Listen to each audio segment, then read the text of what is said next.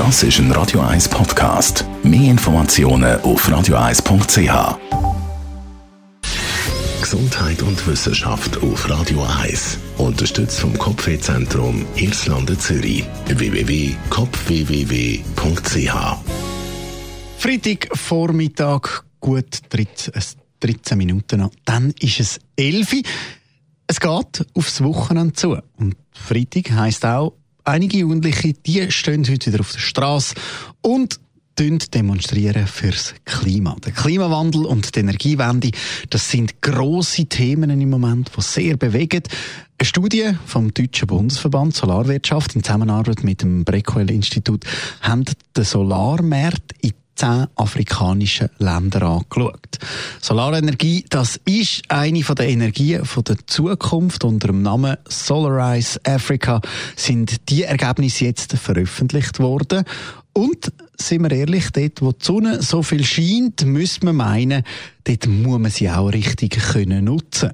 Im Moment wird aber auf dem ganzen afrikanischen Kontinent nur gerade mal 5 Gigawatt produziert mit der Sonne, wo dort so schön scheint.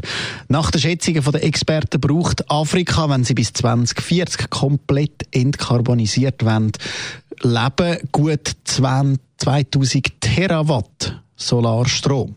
Studien zeigen auch, dass mit der nötigen Unterstützung und Förderung bis 2030 ein jährlicher Ausbau von etwa 30 Gigawatt möglich sei.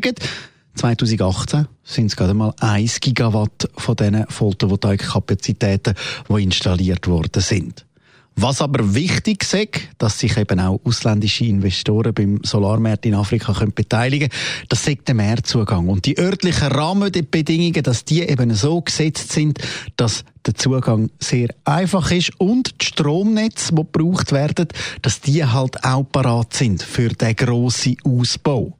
Zusammengefasst sagt die Studie, damit Photovoltaik im ganzen afrikanischen Kontinent erfolgreich eingesetzt werden braucht es sehr innovative Geschäftsmodelle.